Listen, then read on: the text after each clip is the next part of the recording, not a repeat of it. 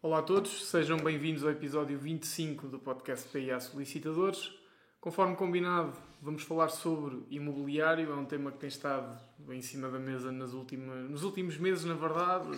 Com sempre subida, teve, sempre, sempre teve. É, é, isso, sempre teve, mas agora com a subida das taxas de juros isto voltou, voltou a ser discutido. E, e, claro, leva algumas reflexões, algumas previsões. Eu acho que isto vai ser um bocado como as sondagens de, das eleições. Vai dar uma vitória para o PSD, depois acaba com uma maioria absoluta do PS. E aqui no imobiliário tudo pode acontecer. Uh, com a subida das taxas de juros, há aqui algumas reflexões que temos que ter em conta. E sem dúvida que as famílias vão enfrentar aqui desafios que eventualmente nunca enfrentaram nos últimos 10 anos desde a última crise que não voltámos a falar sobre uma perda tão grande do, do poder de compra, não existe memória nos últimos 10 anos de, de, uma subida nas prestações como agora, as taxas de juros de repente passam de, de taxas de negativas a, para, para 2%, 2%, já vai a 2%. O que é impressionante. À data que estamos a gravar, porque daqui, daqui, a dois meses, quem sabe. Exato, é? à data que estamos a gravar, isto sabendo que em 2008 ou que foi, chegou hum. perto dos 5%. Portanto... Sim, mas foi gradual na altura. Ia Exato. subindo, ia, teve Exato. subidas ali pequeninas, nós agora tivemos uma, uma subida de 75 pontos percentuais, sim, não é? Sim, em pouco um, tempo. Isso é que é o mais impressionante. Exatamente. Ou seja, estamos aqui a falar de aumentos, muitas das vezes na casa dos 80, 90, 100 euros de prestação mensal. Sim, sim, sim. Um, sim, sim. E quando somamos isso à realidade que é a inflação atual, que andará por volta dos 10%, temos famílias que estão a receber o mesmo, porque os salários também não foram atualizados a 10%, eh, que recebem o mesmo que recebiam há um ano atrás, mas que neste momento gastam, na média, mais 10% em tudo que é alimentação, combustíveis, eh, na sua vida do dia a dia, e o crédito imobiliário, por sua vez, sobe 80, 90, 100 euros. Sim, é? e depois eh, aqui a grande questão é: nós sabemos que a sociedade portuguesa é uma sociedade endividada, isso ninguém tem dúvidas, tanto é. as famílias como as empresas, é assim que funcionamos, ponto. Sabemos também que os preços do imobiliário foram subindo, sabemos que as instruções macroprudenciais do Banco de Portugal foram sendo alteradas. A questão aqui é como é que nós temos uh, valores médios de casas, por exemplo, em Lisboa, a rondar os 300 mil euros, valores médios. Como é que famílias que são tipicamente endividadas conseguem ter 10% de entrada uh, para comprar um imóvel de 300, 400, 500 mil euros e que as coloca agora numa situação delicada de terem capital Sim. em dívida 300 mil euros. O que é que justifica isto? É, isso vai ao encontro de, de, daquelas perguntas que nos costumam fazer nas redes sociais, dos hum. prós e contras de pedir um, um, crédito ao consumo para dar a entrada. Sim. É? sim, sim, é, sim. E eu respondi há pouco tempo uma, olha, o, o pró só tens uma, é que consegues comprar a casa, porque os contras tens inúmeros. Sim. Estamos a falar de um crédito ao consumo, Uh, se estamos a falar de 10% de uma casa de 300 mil euros, são 30 mil euros em crédito ao consumo, que é sim, muito sim, difícil, sim, com taxas altíssimas e com pouco prazo para pagar. Uh... Sim, estamos a falar normalmente de 7, 8 anos. É, é, é que isto não é segredo para ninguém, não é? Fiz a pergunta como se, fosse, como se fosse um segredo, não é um segredo para nós, não é um segredo para ninguém que esteja minimamente atento. Aliás, é a minha convicção pessoal de que aquilo que contribui efetivamente para o aumento dos preços foi uma mistura de falta de oferta face à procura e facilitismos na, na, na procura. Ou seja, eh, nós sabemos que é assim que funciona, nós tentamos um crédito à habitação, perguntamos como é que fazemos com os 10% e a indicação que nos é dada é o senhor levanta-se daqui, entra aqui na porta ao lado e consegue fazer um financiamento a 10%, fica tudo resolvido. Não nos digam que não é assim. Eu conheço dezenas de pessoas nesta situação, pessoas próximas, familiares meus que estão nesta situação. Nós sabemos que a grande maioria das famílias recorreu a créditos Sim. pessoais e recorre a créditos pessoais isto, isto para foi, ter os 10%. Foi a português. Nós sempre. arranjamos uma, nós sempre. tínhamos um problema, arranjamos uma solução. Sempre. Se é que é o mais sensato, não. Mas é possível e nós fazemos. Sim, sim. Porque depois da crise de 2008, havia aqueles, antes da crise, havia aqueles financiamentos a 100% muitas das vezes financiamentos a 110% ou 120%, porque dava para comprar um carro, para fazer umas obras em casa e de férias. E, de férias. E, um, e para os móveis todos. E para os móveis. E dava para casar, alguns ainda casaram. ou seja, nós comprávamos o imóvel, acho que a única coisa que se tinha que pagar era escritura e impostos. E Sim, mesmo esses, tínhamos um adiantamento, é, bastava adiantar porque depois o banco iria nos financiar em mais do que o próprio imóvel uh, uh, valia ou, ou do preço da compra. Houve aquelas proibições que para a habitação própria permanente só podem ser financiados 90%, para a habitação secundária só 80%. podem ser financiados 20%. 80%. 80%. 80%. Se fosse só 20%. Sim, sim. Estamos a falar de entradas. É, habitação própria permanente, uma entrada de 10%, habitação secundária, uma entrada de 20% e o resto pode ser financiado. Uhum. Um, o que é que os portugueses fizeram? Tudo bem, para crédito de habitação só podem ser os financiados os tais 90% para a compra da minha primeira casa, mas eu posso ir ao banco ao lado buscar os restantes 10% e vou pagando os dois créditos ao mesmo tempo. É, só que isto leva a um é. problema prático, que é, estamos a falar de famílias, muitas delas mudaram de casa, não é? acabaram por vender o imóvel que tinham, que se calhar deu para fazer face ao capital em dívida e pouco mais, e comprar outro imóvel. E quando uhum. compram outro imóvel nestas condições, imagina, estamos a falar aqui do imóvel de 200 mil euros, por exemplo, aqui na, na zona de Leiria não é nada especial 200 mil euros, se as pessoas não tiverem o valor de entrada, e atenção que para 200 mil euros os impostos já não são assim tão poucos quanto isso, já é um valor relativamente elevado, ora, significa que quem quiser comprar um imóvel de 200 mil tem que ter ali no mínimo 25 mil de lado. Até no mais. mínimo. Até ou, ou, até mais, pronto, até mais. mas pelo menos 25 mil tem que ter.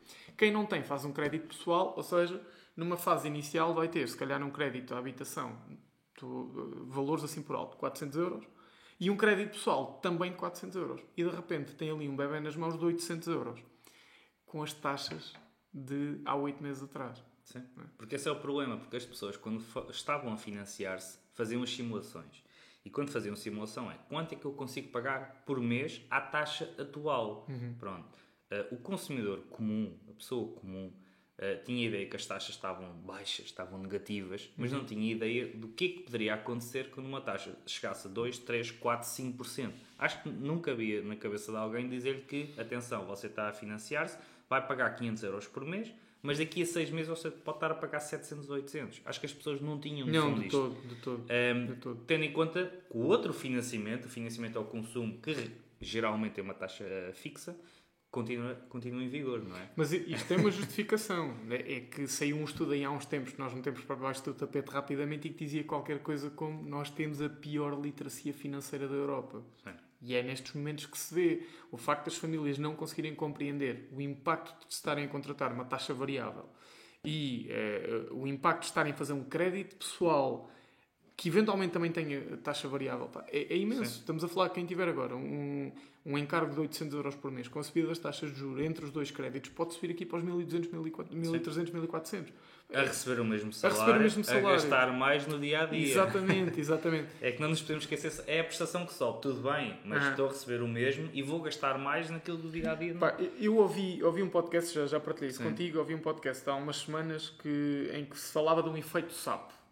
Segundo ah, consta, sim. eu não sei, nunca temos fiz fazer o teste, temos fazer o teste. eu nunca fiz este teste, mas segundo consta, se vocês colocarem um sapo dentro de uma panela com água fria e forem fervendo a água aos poucos, o sapo não se apercebe e na altura em que se apercebe já não consegue sair. Ou seja, uhum. vai, o, no fundo, o sapo acaba por morrer cozido sem se perceber disso. E é o que vai acontecer com este impacto do, do, da perda de poder de compra, o aumento da inflação, é que as famílias vão de facto sofrendo com este efeito sapo Porquê? Não é uma coisa imediata. Nós sabemos que vamos ao supermercado e os 100 euros que gastávamos dá para cada vez menos coisas, mas a partir da nossa necessidade alimentar ou o hábito alimentar, vai-nos continuar. Ou seja, nós não vamos continuar a gastar 100 euros. Nós Sim. vamos continuar a comprar o mesmo cabaz de produtos que custava 100, agora custa 120, amanhã custa 130, depois 150. Ora, se juntarmos o cabaz de produtos no supermercado, o aumento do combustível, o aumento das taxas de juros, e o aumento de muitas outras coisas, de serviço, quer que seja,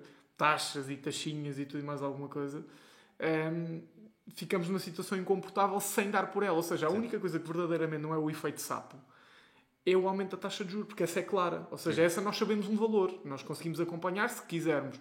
E, e agora, o que é que vai acontecer com muitas famílias? Infelizmente, vão estar numa situação em que, de repente, imaginem, se, se existir isto valores por alto sem ter em conta absolutamente nada. A matemática mais básica. Uma, uma família que tenha 300 mil euros de capital em dívida, se tiver um aumento da taxa de juro em 2%, significa que este ano vai estar a pagar mais 6 mil euros de juros. Porque são 2% sobre 300 mil. É? Para o ano, ainda tem 290 mil de capital em dívida. 2% a mais do que aquilo que pagaria sobre 290 mil euros. Ou seja, não podemos fazer a conta do género. Ah, são mais 2% sobre 300 mil. É. Epá, isto diluído por 40 anos nem se nota. Exatamente. Não é, não é assim que se faz É, as não. contas. Sim, mas a a história, a história tende a repetir-se, né? Dizem Uhum. muitas vezes que se nós queremos compreender o futuro ou ver o futuro, temos que perceber o que é que aconteceu no passado. A verdade é que esta crise, eh, e podemos até chamar uma crise que aí vem, porque sinceramente acho que não há forma de, Não, não evitarmos, hipótese. Não há hipótese. um, é um bocadinho diferente daquela que aconteceu em 2008, 2009, 2010. Porquê? Porque na altura os imóveis que estavam uh, uh, hipotecados a um banco, a realidade é que o crédito passava em muito o valor do imóvel, o que já não acontece neste momento. ok? Neste momento, para uma dívida dos tais 300 mil euros, aquele imóvel valerá hoje na ordem dos 350, 400 mil euros com relativa facilidade. Ou seja, o valor do ativo é superior ao valor em dívida se tivermos, claro, a excluir aqueles créditos ao consumo que as Sim, pessoas sim, podem sim, ou não fazer. Um, essa é uma diferença relativamente a 2008. A outra um, é que em 2008, se calhar conseguimos entregar a casa à banca e arrendávamos um outro imóvel e ficámos a pagar uma renda mais baixa que a, presta- a prestação. Sim, sim, sim. Hoje, isso em Tem- 95... é, Os mercados andavam cruzados, não é? Sim, sim. Quando um estava em alto, o outro estava em baixo e iam-se compensando. E agora já para há Exatamente. uns 7 ou 8 anos que não é assim. É estão, os dois, completamente, estão os dois sim. completamente inflacionados. Sim, sim, e mesmo hoje em dia, mesmo com as taxas a 2%, quem sabe amanhã é 4%, eh, o valor de uma prestação continua a ser mais baixo que o valor de uma renda. E depois entramos naquela discussão típica: o que é que vale a pena, se arrendar, se comprar. ehm, que isso podíamos ficar aqui, criar aqui mais 10 podcasts Mas aí, sobre o assunto. isso vem da má gestão. Porque o problema aqui não é o que é que compensa. Porque eu não tenho dúvidas nenhumas que compensa mais eh, aguentar aquele crédito. A questão é que as famílias não Uhum. Sim. vão ter dinheiro. Exatamente. Porquê? Porque olharam para o rendimento mensal que tinham e diziam assim: epá, eu ganho mil euros, tu ganhas mil euros, isto dá para quanto? Dá para uma casa de 300 mil? Então é para uma casa de 300 mil que nós compramos. Claro que agora Sim. esse, esse impacto É. vai ser impossível de fazer face. E sendo um valor que vai ser cobrado todos os meses, a questão aqui é. Será que vamos ter aqui alguma intervenção do governo? Será que vão haver aqui moratórias outra vez? Eu Aí acredito- é que está a questão, Eu acredito não é? que sim, eu acredito que sim. Ainda por cima, tendo, tendo um governo tipicamente mais à esquerda, acredito que vai haver aqui uma intervenção eh, muito para as pessoas. E um, governo, Eh, e um governo está com o nariz de fora e com uma narina já ficar tapada. é? Porque também tem que jogar com aquilo que tem. não é? Exatamente, exatamente, exatamente. Ehm, e acho que vai haver uma intervenção eh, direcionada para as pessoas e não para as empresas. Concordo Ehm, também. Sim, sim. Porque apesar de nós estarmos aqui a falar do crédito de habitação, a realidade é que muitas das empresas também têm créditos e créditos hipotecários sobre imóveis. e elas também vão sofrer com, com estes aumentos e não nos podemos esquecer que muitas das vezes são as empresas que irão pagar salários e por sua vez as pessoas vão conseguir pagar ou não o crédito bancário. E temos visto Ehm, isso nas últimas semanas com algumas empresas grandes até aqui da região. Sim, eh, que sim. já se começa a notar o, o efeito de... Exato. E até com conversa com amigos já se Sim, começa sim, a sim. notar que existe aqui eh, algum medo, alguma estagnação. Ehm, por isso, não sou adivinho, mas eh, sinceramente o futuro não é tão sorridente como eu gostaria que fosse, não é? Olha, para quem está a pensar em comprar casa, isto é uma opinião muito pessoal, mas temos que olhar também para aquilo que é o negócio dos bancos. Isto, muito Sim. resumidamente, e, e aqui nós deixamos isso para os intermediários de crédito, que são definitivamente o serviço adequado para, para contratarem nesta situação. E gratuito. E gratuito, que é incrível. É. É. verdade, nós falamos sempre sobre isto. É, um- é É. uma profissão fascinante e devem, devem sempre contactar o intermediário de crédito porque é de facto um auxílio incrível, Uhum. principalmente para quem trabalha com, com, com dívida, que é aquilo que nós todos fazemos. Ahm, aquilo que ia partilhar convosco é. Creio que quem está a pensar comprar casa deve talvez esperar um bocadinho. Isto porquê? Os bancos, eh, naturalmente, aumentam o spread quando a Euribor está mais baixa. Isto, a Euribor, como é que isto funciona? Imagina, vocês vão comprar uma garrafa de água ao supermercado. A garrafa de água custou 15 cêntimos. Custou ao supermercado 5 cêntimos. Então a margem de lucro do supermercado foram 10 cêntimos. E a Euribor e o spread é mais ou menos assim. Eh, caros intermediários de crédito, se estiver a dizer algum disparate, venham aqui comentar no vídeo, por favor. Eh, basicamente, o banco financia-se à taxa Euribor e vai-nos emprestar à taxa Euribor mais o spread. Portanto, o spread é a margem de lucro do banco. Obviamente, quando a Euribor está mais baixa, o banco pode esticar-se um bocadinho mais no spread. Sim. Foi o que aconteceu nos Quando últimos anos. negativa, não é? Quando a Euribor sobe, os bancos não vão imediatamente correr baixo ao spread. Ou seja, se vocês contratarem neste momento taxa variável, vão encontrar um spread ainda relativamente alto. Se contratarem, se calhar, daqui a seis meses, eventualmente os bancos já tiveram que baixar um bocadinho o spread, porque as taxas fixas voltaram a estar muito altas, porque os bancos também não, não são Não, parvos, não, não é? andam aqui para perder, Exatamente, não não é? andam para perder. Portanto, subiram as taxas fixas. A taxa variável é o resultado da própria relação entre os bancos ehm, na Europa e eh, os spreads estão muito elevados. Portanto, talvez daqui a seis meses os spreads já estejam mais baixos e compense mais financiar-se mesmo com a taxa variável ou também com a taxa fixa. Por isso, talvez faça sentido aguardar aqui um bocadinho para, até para, comprar até casa. para, para a própria compra. eh, Porque lá está, nós estamos a falar de Portugal, é um país eh, que é muito fraco a nível de literacia. Em, As pessoas falam, ouvem falar em aumentos. Será que muitas delas estão preocupadas? Eu Uhum. apostaria que não. Porque neste momento receberam a prestação do banco, a prestação do banco muitas das vezes ainda não atualizou. Eh, vão começar agora atualizações mais graves a partir do mês de outubro. Sim, sim, sim. sim. Um, e só quando elas receberem a prestação do banco é que vão, ver- vão cair em si e ver que afinal as notícias que passam na TV, na SIC, na RTP, não são só uma, uma fábula, não é? Que a, verdade é que os créditos vão mesmo aumentar. E se calhar nesse momento elas vão ter o imóvel uh, no mercado. Um, e eu, uh, nós andamos aqui à procura de imóveis todos os dias. Não só para nós, mas também pa- para clientes e para investidores, e a realidade é que hum, cada vez aparecem mais no mercado. Eh, e se estão a aparecer mais no mercado, se alguém tiver pressa para os vender, vai ter que os vender mais eh, com um preço mais apetecível. Não é mais barato, é mais apetecível. Eh, porque o barato é sempre relativo, não é? Eu, eu acho que aqui, honestamente, os preços não vão cair. Eu acho que simplesmente vão estagnar. Eu- eu- aquilo que nós falamos aqui no escritório, e recordo-vos, nós somos solicitadores, não somos agentes imobiliários nem coisa que se pareça. Ou Sim, seja, isto é sim. uma opinião daquilo que nós vamos trabalhando com clientes, com colegas, com, com parceiros de outras áreas. Ahm, a sensação que fica é que, eh, momentaneamente, a oferta vai aproximar-se da procura. Momentaneamente. Ou seja, isto é a nossa teoria aqui no escritório. Isto vai ser por três fases. Isto é só teorias. Isto é, é só teorias. Isto é só teorias. Uma primeira fase de placas dos chineses a dizer vende-se, ou seja, em que as pessoas vão tentar sozinhas, isto quem diz placas dos chineses diz anúncios particulares no LX, no meu virtual, ah, no Idealista, por aí fora, em que as pessoas vão tentar sozinhas vender o imóvel e vai compensar a maior parte delas. Porquê? Quem comprou há 3, 4 anos, essa sim vai compensar. Porque o imóvel nos últimos 3, 4 anos ainda valorizou o suficiente para fazer face ao valor do capital em dívida, Sim. mais as penalizações todas que, que estejam associadas à liquidação imediata do crédito, e essas pessoas vão tentar vender sozinhas. Uma segunda fase em que o desespero para a venda imediata vai fazê-las recorrer a agências imobiliárias para intermediar a venda.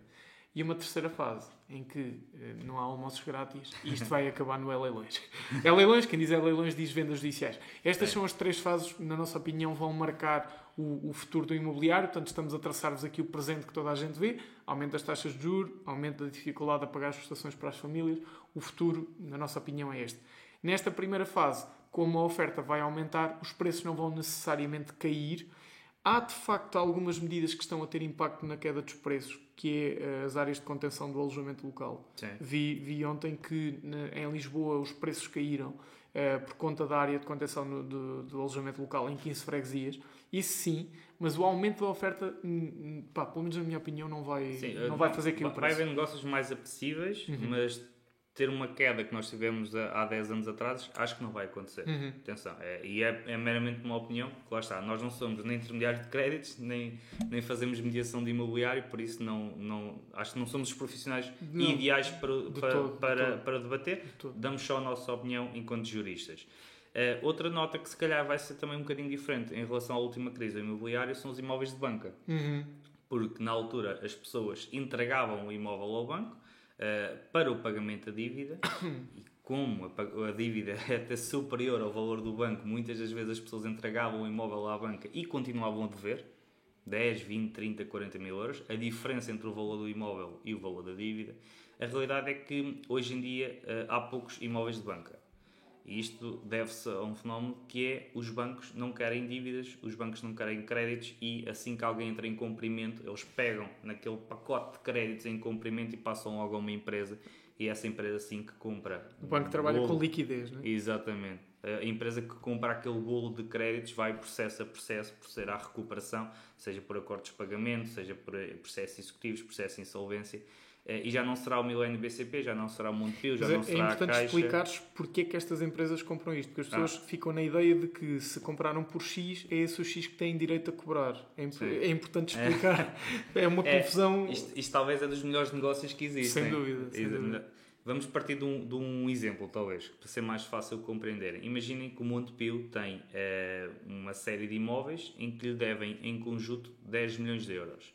Eh, ele tem direito a receber 10 milhões de euros, mas aquela, aquela dívida está em cumprimento. As pessoas não se encontram a pagar os montantes em dívida. Então ele pega naquele bolo de crédito de 10 milhões de euros e vende eh, esses créditos a uma sociedade por, por exemplo, 2 milhões. O que é que isto dá de imediato ao banco? Entram 2 milhões de euros e ele livra-se de um problema, eh, livra-se de ações judiciais, de, de andar processo a processo a proceder à recuperação dos montantes. A empresa, por sua vez, que paga os 2 milhões de euros, tem agora um crédito de 10 milhões para conseguir recuperar. E vai avançar, processo a processo, imóvel a imóvel, ehm, colocando ou eh, um, ações judiciais para venda eh, executiva ou acordos de pagamento com as pessoas que se encontram em cumprimento. E desta forma, aqueles 2 milhões de euros, em 3, 4, 5 anos, podem-se multiplicar a chegar aos 5, 6, 7. Dificilmente irão passar os 10 milhões de euros, porque, como nós sabemos, eh, aqui o, quando se entra em cumprimento é difícil recuperar a totalidade do, do montante em dívida. Sim, sim, sem dúvida. Eh, e, e aí, eh, esta é a ilusão que muita gente tem, que é o, o facto de eh, destas empresas comprarem o crédito mais barato, de facto dá-lhes o direito a cobrar o valor total. Sim. E tanto que, para quem tiver um mínimo de, de experiência em consulta da documentação predial, se forem analisar a documentação predial da maioria dos imóveis que estão, principalmente no leilões, vão verificar que já não é o credor hipotecário que lá está eh, como exequente, é uma outra empresa, É uma uma, outra empresa. uma, uma financeira, uma, uma credora, uma empresa de, de- de recuperação de crédito que comprou eh, aquele direito e, entretanto, é ela que está a cobrar. Há ali uma substituição do credor.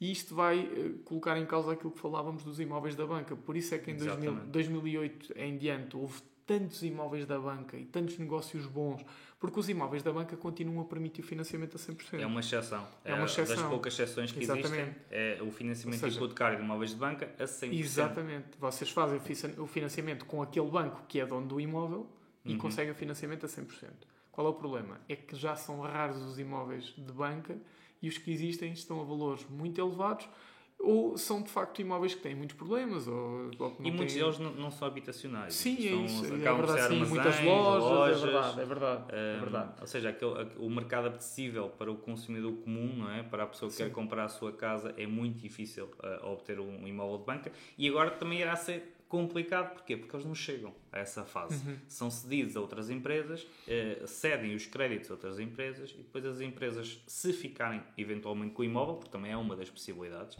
é elas ficarem com o imóvel, Ehm, já não vai ser tratado como imóvel de banca e vai aparecer no imóvel virtual, no, no idealista, como uma venda comum eh, de uma empresa que está a vender um imóvel que lhe pertence. Sim, sim. Há aqui muitas coisas que vamos ter que ter em conta para o, para o futuro, sem dúvida. Vão haver aqui muitas evoluções neste mercado. Isso é, é uma questão de esperar para ver. E se calhar há muitas pessoas que vão ter mesmo que pagar para ver. Porque é verdade, nestas verdade. alturas a precipitação não ajuda ninguém. Eh, eu acho que fazerem-se aconselhar de, de- de profissionais adequados faz toda a diferença. Volto a dizer, acho que os intermediários de crédito aqui vão ter um papel fundamental. Eh, e, e realmente há que ter alguma calma, há que fazer uma boa gestão do dinheiro, eh, há que tentar com os mesmos rendimentos fazer face ao aumento do custo de vida também. Agora com os 125 euros, está tudo controlado, está tudo bem.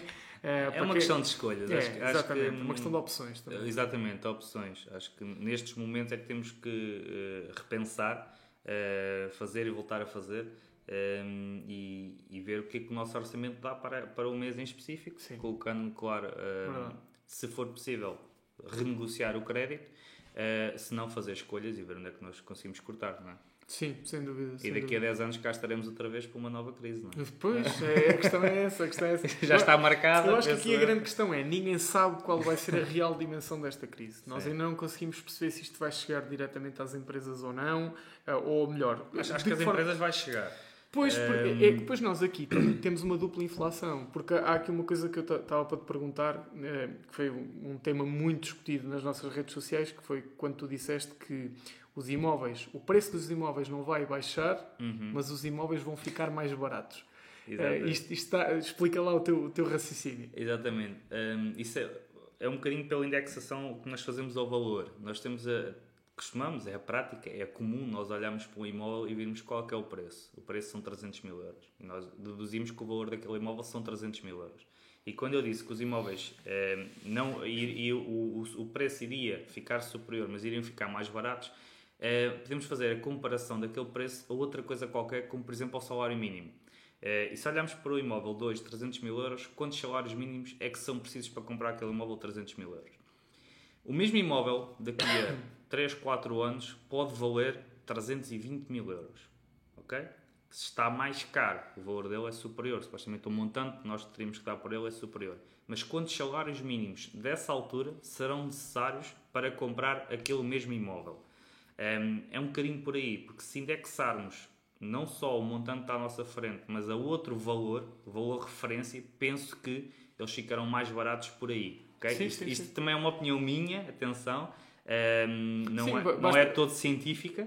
Sim, mas podemos pegar num exemplo simples. Se a câmara que está a gravar este episódio é, hoje custar 500 euros, este microfone hoje custa 100 euros, este computador hoje custa 500 euros. Uhum. E, por conta da inflação, a câmara aumenta de 500 para 600, o computador aumenta de 500 para 600 e o microfone continua a custar 100. Uhum. O microfone está mais barato. Exatamente. Ou seja, ele continua a ter o mesmo preço, mas Sim. efetivamente o, val o valor diminuiu.